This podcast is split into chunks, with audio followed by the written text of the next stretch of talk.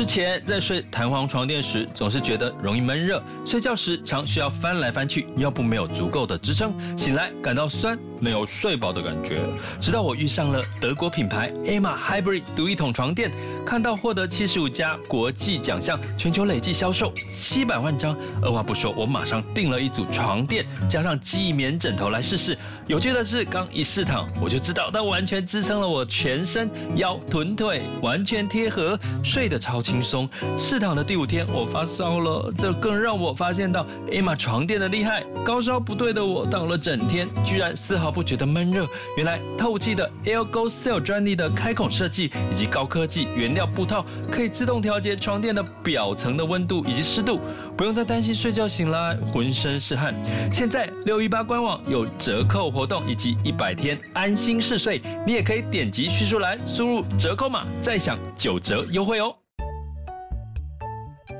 想要掌握即时市场观点吗？订阅郭俊宏带你玩转配息，每天不到十七元，你将享有专人整理的每月读书会、配息热点分析以及热门主题解答困惑。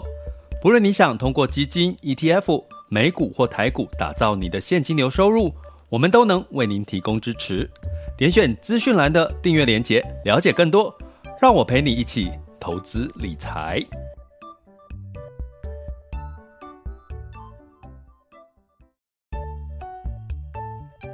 想要掌握即时市场观点吗？订阅郭俊宏带你玩转配息，每天不到十七元，你将享有专人整理的每月读书会。配息热点分析以及热门主题解答困惑，不论你想通过基金、ETF、美股或台股打造你的现金流收入，我们都能为您提供支持。点选资讯栏的订阅链接，了解更多。让我陪你一起投资理财。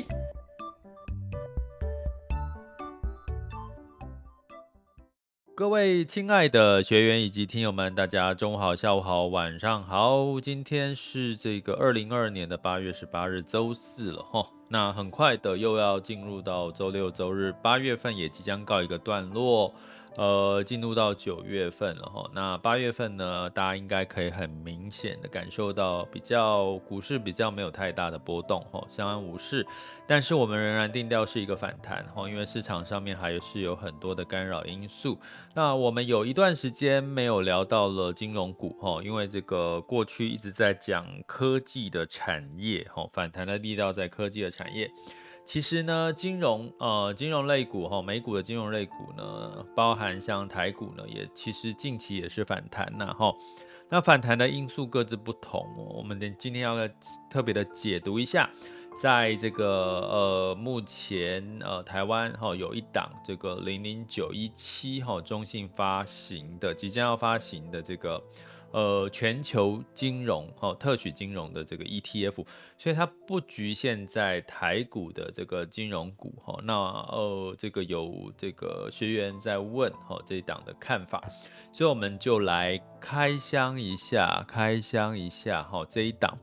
那呃，这个我们一样是在稍待一会儿，就是在开放这个分享交流的时间哈。在开放分享交流的时间，所以如果你想要在 Mr. Bus 直播间发言的话，请这个等我大概二十几分钟之后开放，你就可以再举手哈，我再把你 Q 上台来哈。所以在目前这个时间点，就请大家呃，我们为了这个节目的这个流畅性啊，要不然比如说问了一个问题，然后回答是不是就打断了整个整个整个流流呃叙述的流畅？我会怕怕大家。听不太明白哈，所以请大家见谅。好，所以呢，这个金融 ETF 呢，其实我们定调叫做短空长多哈。为什么是短空长多呢？其实就是因为这个金融股呢，在正不管是从银行的角度哈，从资产管理公司的角度，其实呢，它主要靠的这个获利来源是所谓的赚取手续费跟利差哈。手续费跟利差哈，所以基本上呢，你会看到的是，呃，银行的理专呢可能会呃鼓励你去买新募集的基金，或者是去做适度的基金的转换。原因是什么？因为它有这个手续费的一些收益的来源哈。那也不是什么坏事。重点是你只要是呃越转配置越转越好，那当然也不是一件什么坏事哈。那所以呢，呃，先从这个角度来定调，金融股赚的是手续费跟利差，所以。什么叫利差呢？就是比如说我们信贷啦，哈，房贷、信贷，哈，赚的这个利息钱的利差，也就是呃相关银行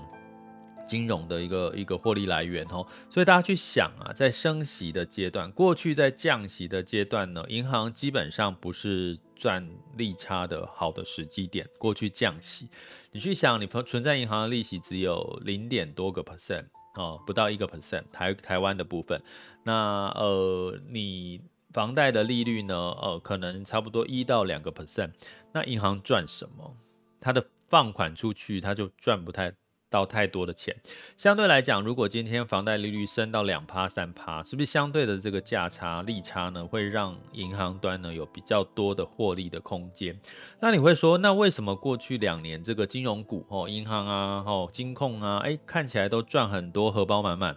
我其实之前有跟各位提醒过，过去两年呢，其实是因为这些金控哦，银行啊相关的类股哈的这个所谓的。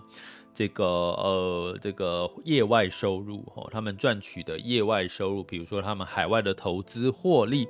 挹注到他们的本业，并不是他们本业真正赚很多钱。诶，那大家也知道，今年上半年其实这个全球的股市都是面临到修正哦，所以你会看到今年上半年呢，金融类股哦，其实呢也都是苦哈哈的哦，都是呃都是没有赚到太多的钱，再加上这个台湾的这个。呃，受到防疫保单的理赔哈，你会看到这个金控嘛哈，金控里面呢，诶，纷纷你最近会听到了一些这个保险公司在做增资哈，增资增资没有卷舌哈，增资的原因就是理赔呃现金都流出去了嘛，所以他必须要让他的这个他的相关的一些标准哦，在他风控的标准里面达到一定的标准，他必须要增资哈，所以呢，你会看到上半年的金融类股呢表现的就会看。起来是比较没有太多的亮点哈，那但是呢，我们今天要讲零零九一七呢，它不是局限在台湾，它比较是全球哈，包括像美国、欧洲，甚至像呃以这个亚洲这个呃交易量很大的像香港的交易所哈，这些都是它的投资的标的。所以呢，从另外一个角度，短空哦，在过去的这个利率哈，这个下降息的情况下，在未来升息升息到十三码哈，美国升息十三码，大概三点多趴的情况下，会让这个呃银行哈，或者是相关的这个呃资产管理公司有套利的空间、获利的空间，哦，来到他们的本业，哦，就是他们的手续费啦，哦，或者是他们这个呃放款的利息的这个收入的空间，哈，所以呢，呃，你会看到近一个月，哈，近一个月全美股美股的金融类股也大概涨了十个 percent，哈，涨了十个 percent 左右，哈。所以到底这个金融 ETF 零零九一七到底适不适合？我们从两个角度来看，它适不适合当存股、领股利？哈，通常会做存股这个动作都是为了要领股利，对不对？哈，或者是适合适不适合赚价差？哈，我们就从这个角度来聊一下。哈，那我们今天会对比，我们不把这个台湾的金融股拿来做对比，因为它毕竟是投资全球型的。金融行业，所以我们把另外一个美国境外的一个也是资产规模相当大的 ETF，就是呃，我叫做呃叉，它的代号是 XLF 哈，SPDR 的这个 XLF 金融类股的这个 ETF 呢，呃，因为它里面的这个持仓的成分股比较类似，我们来做一个对比哈，因为这一档的零零九一七呢，目前还没有正式的哈这个。呃，上架哈，八月十号公开的募集哈，所以呢，目前没有相对的绩效可以参考哈，所以募集期间到八月十二其实已经结束了，所以应该也快上架了哈。那所以我们来看一下哈，这个这一档零零九一七其实是中信募集的，叫特选，全名叫中信特选金融 ETF。你只要搜寻零零九一七，你就会发现，哦，好多的资料。我我相信应该很多，像我的学员问我零零九一七的看法，应该你们最近就是被这个银行端或者是其他的这个呃机构在跟你们推荐这一档哈。那无可厚非嘛，哈，因为这个是新募集的基金，你应该很容易受到行销推广的这个的这个机会，哈，所以我们就客观的来聊一下。那这一档呢，它的诉求是什么？它里面的成分股主要是像这个摩根大通、美国银行、贝莱德、哈 BlackRock，还有黑石，还有富国银行这些的。诶，富国银行，对，你没有听错，富国银行就是巴菲特持有的这个呃其中的银行一个银行类股哈。所以呢，基本上呢，呃，它不是台湾的哦，你会听到我刚刚念的它。不是台湾的哈，主要是追它追踪的指数是 ICE 哈，FactSet 的特选金融数据指数哈。那其他的选股范围是美国、英国、德国、法国跟香港这五个国家里面的十个交易所，所以有这个纽约证券交易所，有我刚刚提到的香港交易所哈。那所以从这些都是它的投资标的了哈。那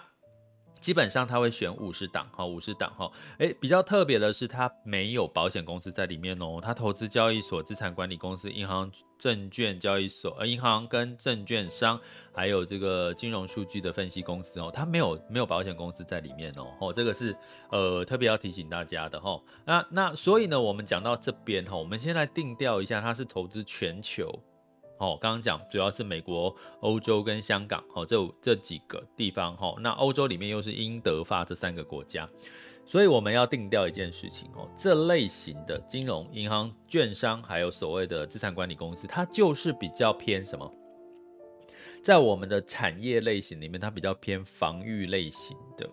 防御类型的，还有所谓的这个呃偏这个景气循环两种，一个是防御类型，一个叫景气循环哦。所以这个订阅学员应该知道我在说什么，因为我其实是呼应到我们在昨天的直播读书会哦，讲到 Peter Lynch 的这个呃这个里面的一些 Peter Lynch 的一些方法好跟逻辑哈。我们先分类一下这个他的这个族群，你就比较知道说你它这个族群的特色。会是怎么发展哈？所以订阅学员记得有空呢，要有空要回听一下我们的这个八月份的直播读书会，Peter Lynch 的这个读书呃分享的内容。那如果你还不是我们订阅学员，也欢迎大家就是点选我的这个 Mr. Bus 的赞助方案，呃，或者是到我们的这个各个平台订阅链接点下去，就可以看到我们订阅的详细的说明哈。好，所以我们再讲回来哈，它既然偏防御跟景气循环，所以你不要奢望。第一个，你就不要奢望它什么爆发性的成长。如果你要爆发性的成长，可能要挑选什么科技类股。所以，如果你是想要找一些有爆发性成长的题材，好，请找不要找这类型的金融类股。哈，那它过去的历史经验呢？平均每一年的投资报酬率是多少呢？是。十个 percent 左右，我等下会给各位看看这个，呃，有点类似的这个 XRF 的这一档金融 ETF 哈，它的表现如何哈？那当然你就会想说，它到底配不配席？我告诉各位，你如果从官方的相关的说明的页面来看，或者是你看到相关的报道，你几乎看不到他在强调配息这件事。那基本上呢，金融股的在台股的金融股的平均的银行股的配息应该差不多三到四个 percent，对不对？大家应该可以理解哈，殖利率是三到四个 percent 哈。那这一档零零九一七呢是年配息，每年的十二月底配息哈。那他完全没有在诉求配息这件事情，但是我也可以理解为什么。我接下来就跟各位从这个境外的一档美股的这个 SPDR 的金融类的 ETF，叫它的代号是 XLF，我们就可以看出端倪哈。我先讲它的这一档，哈，它的持仓，哈，它的持股里面有刚刚提到的，像呃伯克夏，好，伯克夏也是，还有这个呃摩根，哈。摩根，还有这个美国银行，还有富国银行，还有这个刚刚提到的高盛，哈，比如说这个贝莱德，哈，所以诶，其实跟我刚刚提到的这档零零九一七很像哦。那它的配息率、殖利率是多少？年化殖利率是，听好了，一点八四 percent。这样你就了解为什么零零九一七它一直没有诉求，它是一档配息的 ETF，因为我们知道这类型的。除了我们印象，因为我们脑袋一直印象是台湾的银行类股应该都是有四三到四个 percent 的这个配息率、股利率哈。那可是呢，我他投资的不是台湾，他投资的是我刚刚提到的是其他国家，美国、欧洲跟香港哈。所以基本上它的年化殖利率是一点八四 percent，好吗？所以呢，姑且不论零零九一七它会不会把这个它的资本利得一部分配给我们哈。但是，我们从这个呃境外的类似的这个一金融 ETF，我们可以看到，你要买零零九一七的话，如果你是想要赚价差，增值的价差，诶，它是匹配的。如果你想要从里面获得高股利、高配息，诶，抱歉，它可能就不会是你的首选了哈，因为我刚刚讲 XLF 它的年化殖利率是一点。八四个 percent，这样你就应该清楚了吧？哈，好，那接下来呢，我们要来看说它的过去历史报酬率，在官方的说法，哈，零零九一七的确是十个 percent 的利这个报酬率了，哈。那我们来看我刚刚提到的这一档，就是呃 XLF。过去一个月，它的资本利得是九点二六 percent，哈，那三年的总报酬率是三十四点一，五年的总报酬率是四十四点七二，诶，如果以三年来看的话，它的确差不多有每一年的年化的报酬率有将近快十个 percent，所以我相信，也就是说，我们从境外已经发行了一段时间，这个 XLF 发行多久？看一下。一九九八年发行的哦，这一档就是这个金融类股的 ETF，它已经从一九九八年发行，它近三年跟近五年大概都平均差不多年化报酬率将近十个 percent，所以我相信这一档零零九一七应该是可以参考哈，刚刚在官方说法里面的这个呃将近十个 percent 的一个年化报酬率，可是配息你可能不要。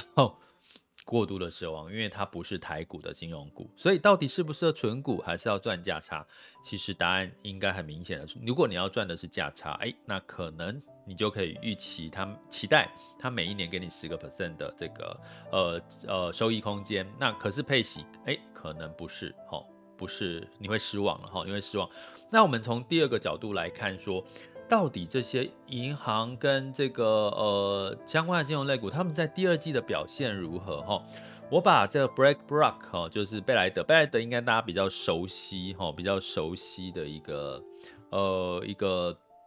呃资产管理公司哈，它在 Q2 的时候，它的收营收是负的十三点七，衰退哦，同比去年同期，然后呢，它的盈余呢？哦，是负的二十三点二，在第二季是金融类股都是，呃，它的财报都是衰退，而且是 Black Blackstone 是两位数的衰退哈、哦。那 JP Morgan 呢？JP Morgan 呢？基本上呃，在它第二季的部分的盈余哈、哦，就是赚的钱是负的二十一点四 percent 的衰退。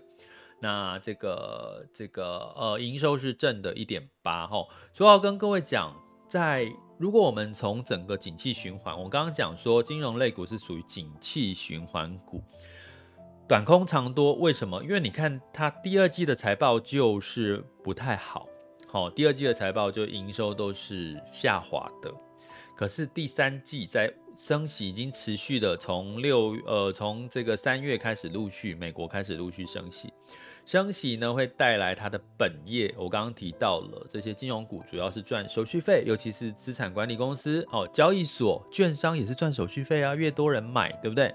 买股票、买卖交易，你就有手续费。第二个就是所谓的赚利差，你放款、存款的这个收入去赚这个利差，哈。所以呢，从这些角度，我们可以定调金融股的确真的是短空长多。短在哪里？Q2 的业绩表现真的对比去年，其实真的不是那么好齁，也不意外啦，对不对？Q2 本来就不是一个太太好的一个，呃，太好的一个一个一个 timing 嘛，本来就是很遇到很多的，包含像是，诶，俄乌大家还记得 Q2 有一个俄乌战争这件事吧？大家是不是有点？感觉那个俄乌战争好像有点有点好像有点久，对不对？其实没有诶，其实才 Q2 发生的事情，哈，Q2 发生的事情，所以基本上呢，呃，Q2 不好本来就是可以理解的，哈。那呃，重点就是在于这个，来我看一下，哈。所以我我我其实我现在边跟各位讲的时候，边在找这个富国银行的这个财报，Q2 的财报状况给大家看。好，呃，富国就算连巴菲特持有的富国银行，它在 Q2 的营收也是负的五点五 percent，然后在这个呃盈余的成长也是负的五点一，所以 Q2 就不好。所以相对来讲，如果你要说金融股短空长多，未来它本业会好的话，那其实的确金融股你是想要赚价差，呃的前提之下，诶，可能零零九一七相对来讲是相对的一个呃比。对比 Q2 来讲是一个修正哈的一个低位了哈，也许可以用这样的一个角度来看这个金融股是不是适度的适合布局哈。那当然你关键要看 Q3 Q3 的这个营收哈，这个呃大概是十月才会公布这些金融股的营收到底好不好。那当然十月第三季的营收我们根本现在还不知道，所以你很难去看然后，所以呢你只能从自己的。经验角度去看，说到底第三季金融股会不会好？好，从这个角度来看，你就呃比较知道说到底零零九一七适不适合你去布局哈。那如果我说我们第三季看科技股是反弹，哦，包含像九月份即将要发布苹果苹果的新机发布会，它有它有比较多的话题。那金融股哦，它的关键就在于这个利差有没有机会让它。好，这个升息有没有机会带来它第三季的获利可以再往上翻？哈，那这是我们可能没有办法现在马上去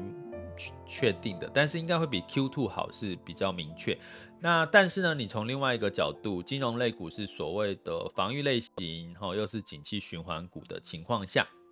如果接下来景气仍然是波动，景气状况仍然是不好，那当然金融股还是。有它的一定起到一定的防御性的一个功能，好吗？所以呢，你从这样的一个角度呢，呃，建议大家不要用赚，呃，建议用赚价差的方式来看零零九一七适不适合你。纯股利就先不要奢望太多了哦，呃，因为我刚刚已经对比境外的类似的这个 ETF 的呃标的给各位看了哈，所以基本上这样应该。清楚了吧？应该可以清楚了吧？好，我看看还有没有什么可以跟各位讲的哈。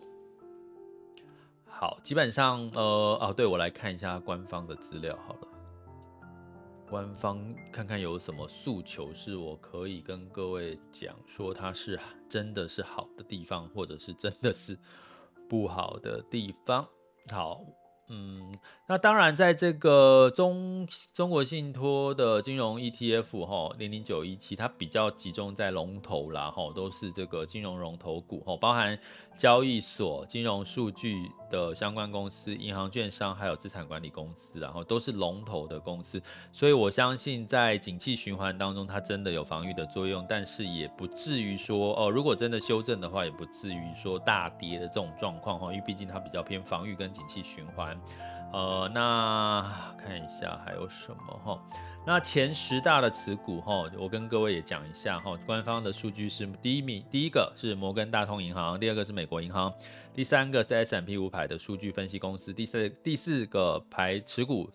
占比是贝莱德，然后第五个是富国银行。第六个是中国的建设银行，吼，第七个是芝加哥的期货交易所，吼，第八个是 Blackstone，哈，黑石的资产管理公司，第九是汇丰，吼，汇丰控股，第十是香港交易所，吼。所以呢，基本上，嗯，都是这些了哈。那所以，哦，基本上该讲的都讲了哈。所以，如果有任何问题，就欢迎大家等一下，就是按下举手键发问，或者到这个网校的聊天客服哈，或者是这个我们订阅学员就到我们的 LINE 学习群里面发问好吗？这里是郭俊宏，带你玩转配息，给你及时操作观点，关注并订阅我，陪你一起投资理财。好的，那我们接下来尽快的用一点时间来聊一下二零二二年八月十八日的全球市场盘势，轻松聊。那么在这个风险指标部分，今日 VIX 恐慌指数来到二十三点五五，现在当下的 VIX 恐慌指数是十九点九。哦，那这可以解读的是，现在不恐慌，可是对未来又有一开始有一些担心疑虑上升了哈。那十年期美债值率来到二点八九四九哦，大概都在二点八多哦，有稍稍微幅的上升。那这件事情呢，呃，在。带来的是美股呢，四大指数普遍下跌哈，道琼下跌零点五 percent，S&P 五百、纳斯达克分别下跌零点一九跟一点二五个百分点。那费城半导体跌幅比较深，跌了二点四八 percent。当然，大家也知道它过去涨的也涨幅也是最多哈。那呃，我觉得大家可以视为它是一个涨多的一个一个呃卖卖压，也就是说。涨多哦，总要稍微跌一下哈，这才健康哈。那所以呢，再加上这个美国的哦，我们在周一有跟各位聊过，像相关的消费数据在这一周很重要。那 Taki 百货呢，目标百货公布它的财报是相对弱势啊，这个弱势也大家可以理解，然后相对于沃尔玛百货，相对是超乎预期的好哦。那目标百货是相对弱势，所以基本上也平常心看待，我觉得也没有特别的情况。那值得一提的是。苹果将在九月份发布新机哈，那当然反而苹果是逆势上涨哈，所以是不是要酝酿这个苹果的这个话题，要再引爆了一些相关的一些热点哈，值得留意关注。那在欧股的部分普遍是下跌的，尤其是德国跌幅最多哈，跌了两二点零四 percent 呢，原因是这个。德国呢，这个港口这个劳资纠纷哈，让市场担心会不会造成的这个这个供应的上面的一些问题哈。那再加上中国哈这个限电的这个情况，也也让大家担心接下来需求会不会持续下滑。所以泛欧六百下跌零点九一 percent，德法英分别下跌二点零四、零点九七跟零点二七个百分点。那在雅股的部分呢，普遍呢在昨天。这周三的时候，雅股普遍是上涨哈，呃，分别是日经二二五跟创业 A 股的创业板涨幅最多，是上涨了一点二三跟一点七 percent。那像台湾加权指数是尾盘是收涨零点二九 percent，来到一万五千四百六十五哈。那香港恒生也是分别上涨零点四六，科技是上涨零点三六。好，那这个 A 股的这个流入哈，这个成交量有稍微的增加。那台股哈，成交量仍然是稍呃仍然是呃稍微小哈，所以所以不够以支撑它持续往上攻坚的一个情况。那我们接下来看现在时间十二点二十六分啊，目前的雅股的盘势，目前台湾加权指数呢下跌了一百零三点，来到一万五千三百六十一点哈，台积电是下跌了一点五二 percent 哈，来到五百一十九块。那柜买指数是上涨了一点零三 percent 哈，所以两样情哈，所以现在是呃柜买指数是反弹上涨，然后反而是这个大型全指股是修正。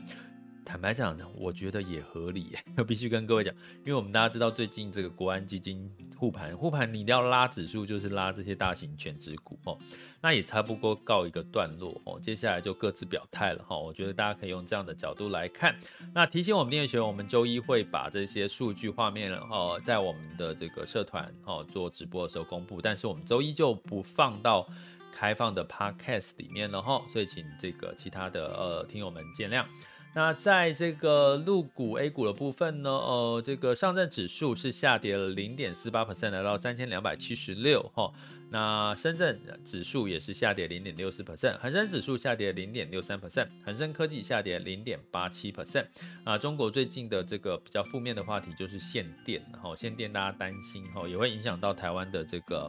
呃，笔记笔电的这个厂厂商哈，那在其他的部分，日经二二五也是下跌了零点八七 percent，南韩也是下跌零点五一 percent，新加坡海峡指数是上涨了零点五五 percent 哈。那目前这个那美股的 S M P 跟五百跟纳斯达克期货盘也是稍微小跌的一个情况哈，所以呢就涨多了稍微修正，我觉得今天可以大家可以用一个比较健康的心态跟合理的心态来看它。能源的部分呢，哦，这个看到了，就是美国的供应量哈下降了哈七百万桶，所以让油价稍反弹了哈。布兰特原油上涨了一点四 percent，来到了九十三点六五哈。所以呢，就就平常心看待哈，就看接下来的供需的状况哦。金价的部分下跌了零点七 percent，来到一千七百七十六点七美元每盎司哦。哦，那当然是受到这个最近美元跟呃美债殖利率稍微有点上扬后，让金价承压。那在汇市的部分，美元指数来到一百零六点六五三四，哦，美元兑换台币是三十块钱。美元兑换人民币是六点七八零二，好，那最近人民币走贬，为什么？因为人民币在前两天就是降息了，哈，降息了，哈，也让这个前两天的 A 股是有一些反弹的力道了，哈，就货币宽松嘛。那美元兑换日元是在一百三十五，哦，一百三十五点零九，哈，所以整体来讲呢，美元你会看到它也不太容易这个在。强力的反弹，然后呃，最主要呢，这个美元如果有一些走升呢，可能也是因为经济疲弱的一些避险的一些氛围哈，所以我们就持续的关注这个呃市场的状况。简单来讲，我是刚刚没什么